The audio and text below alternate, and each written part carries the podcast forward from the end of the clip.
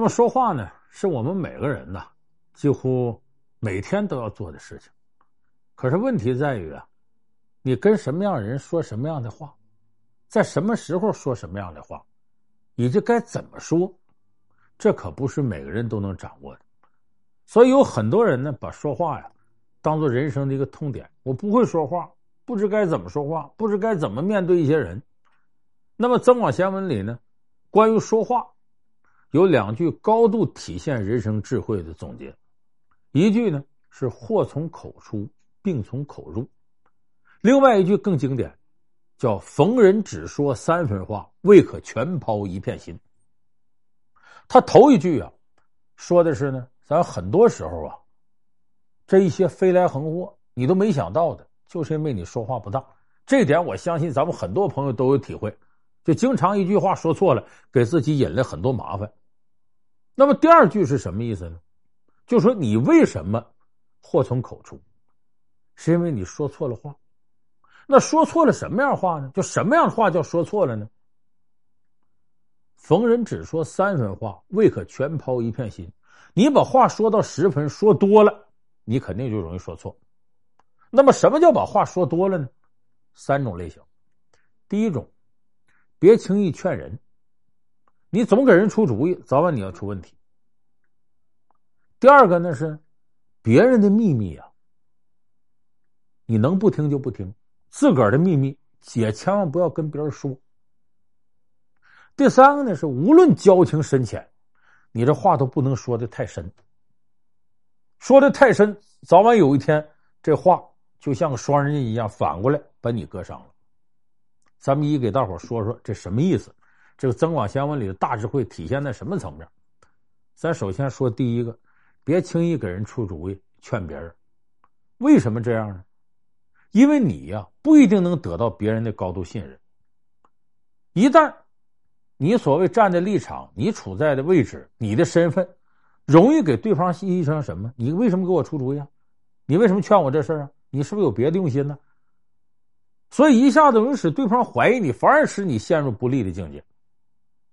这个咱们很多朋友，呃，我记着以前我们小学时候有过课本里有一段文字，是韩非子里一段文字，叫“质子疑邻”。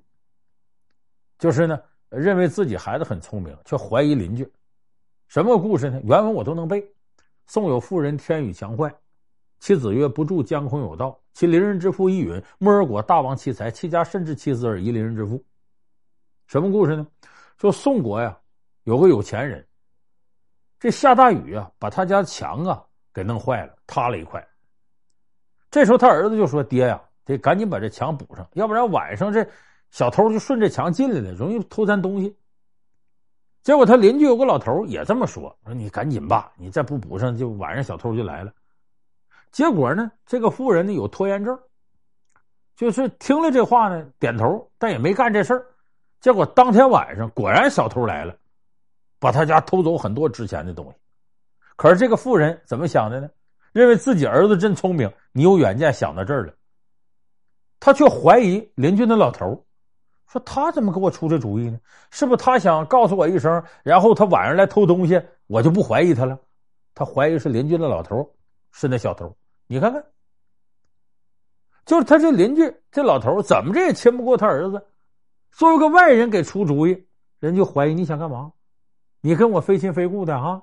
你要干啥？所以咱说立威修复重，言轻莫劝人。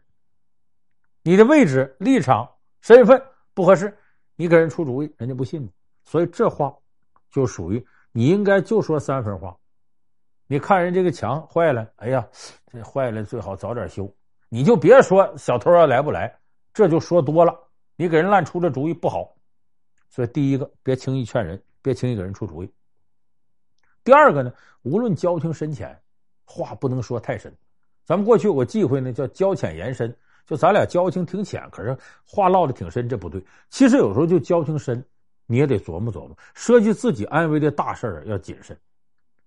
当年这个南宋宋宁宗时期呢，立太子为赵弘，这个赵弘当太子。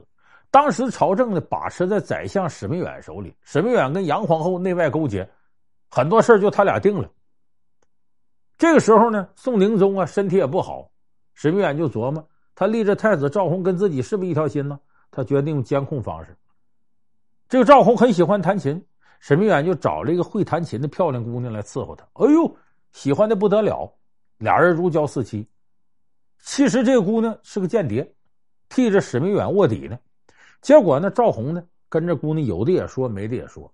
说你看我这小本没有，我天天都记着史弥远干了什么坏事了。你这个宰相真不是东西，你等哪天我急，我把他弄死。结果这姑娘一五一十的把这个都说了。史弥远一看，这还了得？这将来你上来我不完了吗？发动宫廷政变，就把太子赵弘给废了，重新立个皇帝，这就后来的宋理宗。宋理宗上台之后呢，史弥远挟持宋理宗呢，最后下个令，把这赵弘给弄死了。你看看，这就是你的交情，无论深浅，涉及你的重大事情事别轻易跟人说。这就是说多了，只说三分话，你说到十分，把自己底儿都交了，最后命都没了。那这我们说的第二个。交情无论深浅，千万别把这话不该说的都跟人说。再有一个，最后一个很重要，自己的秘密别轻易跟别人说，也别听别人的秘密。你看，我举个例子，那个有个作家，是这个华人作家叫刘墉，名气挺大，可不是刘罗锅啊。咱们很多朋友都看过刘墉写的书，他有一本书啊，他写了这么几个事儿，很有意思。说这个小英啊，是公司的一个白领，他呢爱上了一个。有妇之夫，赶上他过生日这天呢，那有妇之夫说呀：“说我能来陪你吃饭。”他在家把菜都准备好了，然后下班这个时候，在公司里给这男的打电话，结果这男的说：“不行，我今晚出不来，我不能陪你。”哎呦，小英这个难过呀，这是过生日，我最爱的人也不能陪我，就哭了。这时候，他一个同事唐小姐看着了，就过来问他：“这下班了你不回，怎么还哭了呢？”这小英说：“啊啊！”这时候他有这个心里有这准，赶紧把眼泪擦擦。没事没事，我就是心里头有点事难受。哎，这么晚你怎么不回家呢？结果这唐小姐看他一眼，也唉声叹气：“回家干啥呀？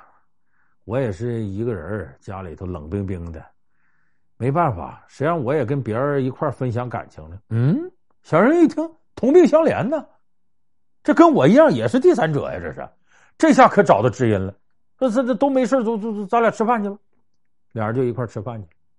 吃饭这过程越聊越近乎，越聊越近乎。这唐小姐就说自己情况啊，我这也是啊，怎么着？人家有家呀，我不行啊，我一人孤单。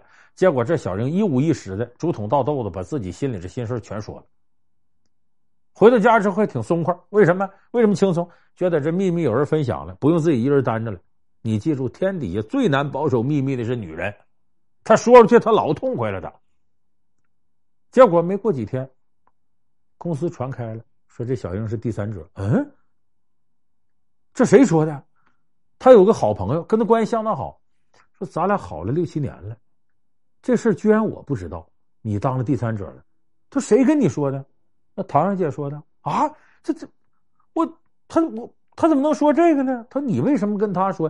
他也跟我一样，他也是第三者，我俩同命相连才聊一块儿。谁说的？人家唐小姐呀，今天刚结婚，人怎么是第三者？人有家啊！”这小英当时就不能接受了，就找这唐小姐去了，说：“你怎么回事？你怎么骗我呢？”这唐小姐乐了：“嘿，我要不编个假故事骗你，你能跟我说真故事吗？再说我那天不也想，把我情况说惨点。”你当时心里就平衡了吗？能高兴点吗？你看他还一嘴理了，把这小英给气的。你看不看？你自个儿的秘密不要轻易跟人家说。你说完之后你会特别被动。当然，为什么说不光不能说秘密，你也不要听秘密？你以为唐小姐得好了吗？没有，她听了人家的秘密，这个小英就把她当做知己朋友了。而且人都有这心理，你知道我的秘密了，就跟投名状似的。你也得告诉我一个你的秘密。如果你不告诉我，我心里就不踏实。你不告诉我你的秘密，那我我可能就恨上你，我可能就整你。我们生活当中这种事比比皆是啊。就说你一个朋友知道你秘密了，你心里会很不舒服。最好是他也告诉你一个他的秘密，双方互相攥住把柄了，都平衡了。你要攥不住他把柄，你就会对他怀有戒心。哪天你这秘密一旦有风吹草动，你马上怀疑是他说出来，向他兴师问罪。大家想是不是这样？所以说，不仅自个儿秘密不能跟人说，别人秘密你躲远远你别听，听到你耳朵里那都是病，早晚那都是事儿。所以我们说，这个人生在世啊，这说话呀，刚才我说这几点，大家千万要注意。头一个，别轻易劝别人给人出主意；第二个，交情无论深浅，话别说的太深，尤其跟自己利益密切相关的重大事情；第三个，你的秘密别轻易跟别人说，别人秘密你可千万也别听听。有的人就好奇，别人秘密就愿意打听，结果你知道的和不知道大不一样。你一知道别人秘密，别人就容易把你当成眼中钉、肉中刺。在我们每个人经历当中，可能都有类似的事情。你不管有意还是无意，你知道了别人一个隐私，回过头你的日子也不好过。你总觉得那个人怀疑你什么，而且你一见他，你心里头也跟那种纯正的朋友感觉是不一样。所以我们说《增广贤文》里这两句话。祸从口出，病从口入。见人只说三分话，未可全抛一片心。不管跟谁说话，留有余地，说三分。你说了三分话，你就能保住你七分的平安。如果你说了七分话，你可能呢平安就剩下三分。你把话说太满了，那危险就跟你十分的接近了。好，感谢您收看这期节目，我们将跟大家持续的探讨领略。《增广贤文》里边闪展腾挪、进退有度的人生智慧。